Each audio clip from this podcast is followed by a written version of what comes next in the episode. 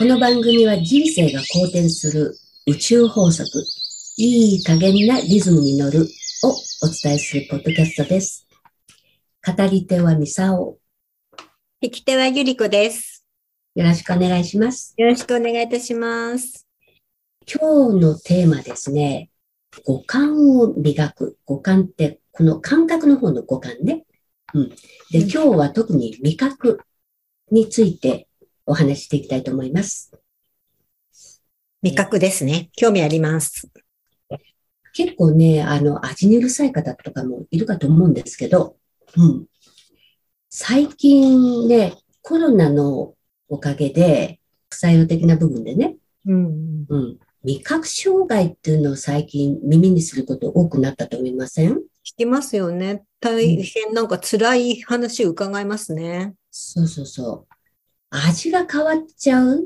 うん。普段こう食べ慣れたものがなんか違うものになってるって、すごいなんか嫌な感じになりますよね。なんか想像できないんですけど、砂を噛むようだとかおっしゃる方もいますもんね。そうそうそうそう。な何食べてもなんかこう、う。うんん、感覚がない。その人間にとってこう食欲とか食べ物に対するこうエネルギーって、やっぱり味って大きな要素じゃないですか。もちろんです。私食べること大好きなんで。だもんね。もちろんです。うん。一番大好物って何でしょうね。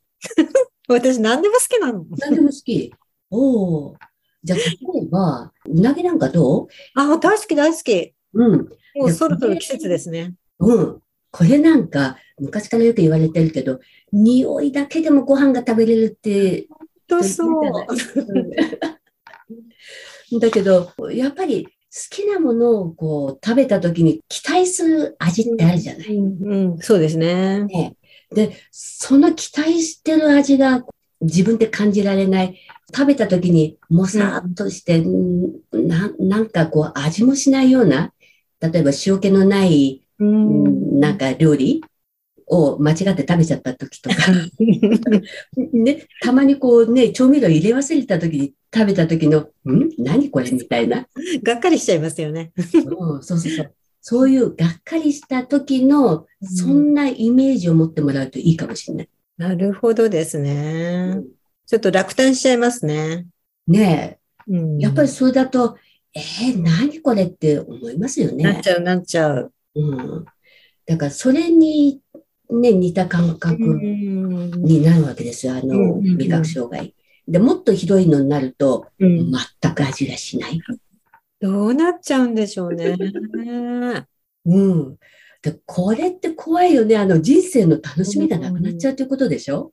味わえないってことですもんね。そうそうそうそう。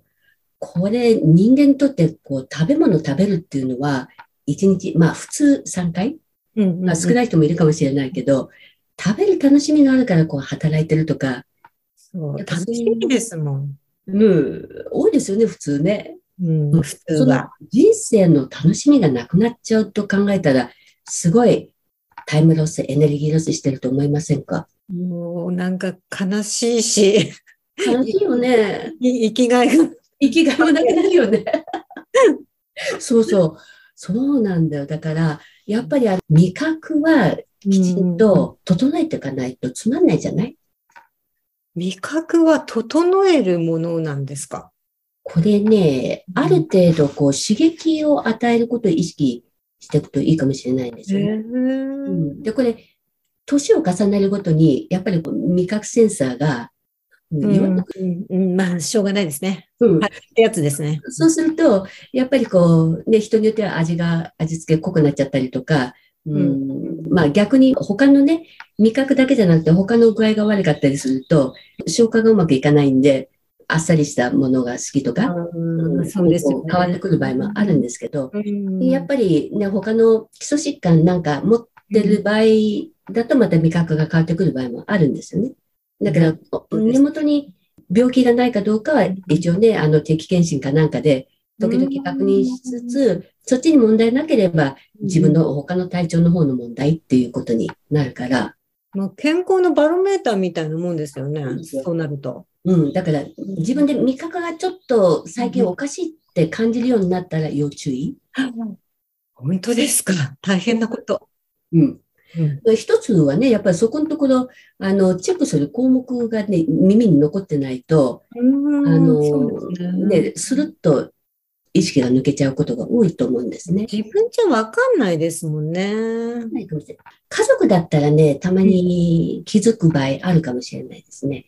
味付けとかね。そうそうそう、味付けね。うん普通、いつも通りに作ってるんだけうんど、相手の反応が違うとか、確かに。今日のはちょっと濃いんじゃない、薄いんじゃないとか、うんうん毎回同じ形で作ってて反応が違う場合は、そっちがおかしいんじゃないってこ っちねうん。ああ、言ってる方がおかしいんじゃないっていう、うんあの、指摘にもなるわけですよ。本当ですね。うんだからそういう意味で一つのバロメーターになるから、ちょっとね、そこのところを意識振り向けてもらえるといいんじゃないかなと思いますね。ですね。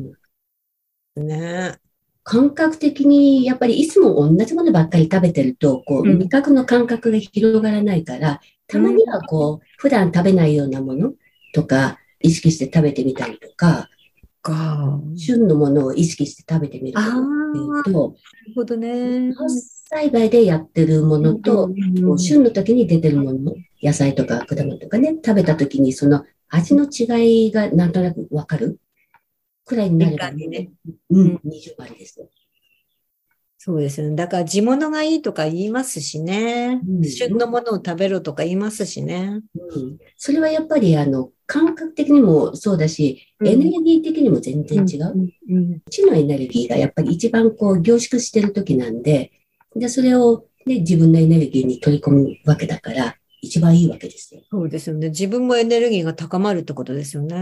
そうそう。うん。だから、大同事じトマトはトマト食べてても、うんうん冬頃出回ってるハウスのものよりは、やっぱり夏場に取れてるトマトの確かに。確かに、エ確かに。ネルギー高いわけですよ。うん、本当その通りですよね。たったそれだけ？大した差じゃないと思うかもしれないけど、やっぱり全然違う。大体味が違いますもんね。違う違う。うん大事ですね。うんそこら辺をね、意識していかれると、自分の味覚センサーも上がるし、それだけじゃなくて自分のパワーエネルギーチャージが変わってくる。おお、自分のパワーなんですね。うんだって、食べ物を食べるっていうことは自分のエネルギーに変えるっていうことだから。本当そうですよねうん。エネルギーを入れ込む。入れ込む。だからそれを効率よく動かさなきゃいけないから、うんやっぱり体の方がちょっとね、センサーが鈍ってたりおかしかったりとか、歪みがあったりすると、うまく消化吸収できなくなっちゃうし、そうですね。コロナでね、経験されたされた方も多いかと思うので、うん。まあ、その辺ね、意識して普段から自分のチェックポイントを確認しておかれると。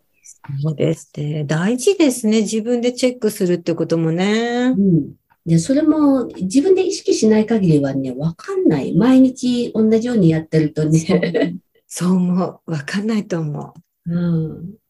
そこがやっぱり一番ね、うん、まあ私もそうなんですけど、ご飯食べるときにも、時間がないからって言って、こう、バーっと書き込んじゃう。うん。うん。早食いあるある。あるある。やる人もいるかと思うんですけど、それってものすごいもったいない？あのエネルギー資源として考えた時の食べ物もそうだし、うん、活用できてない。ほとんど、ね、自分の中に取り組められてないから、うん、そうですよね。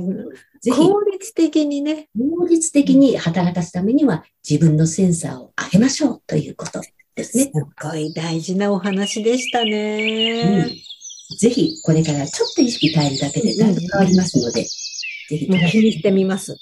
ありがとうございます。ありがとうございます。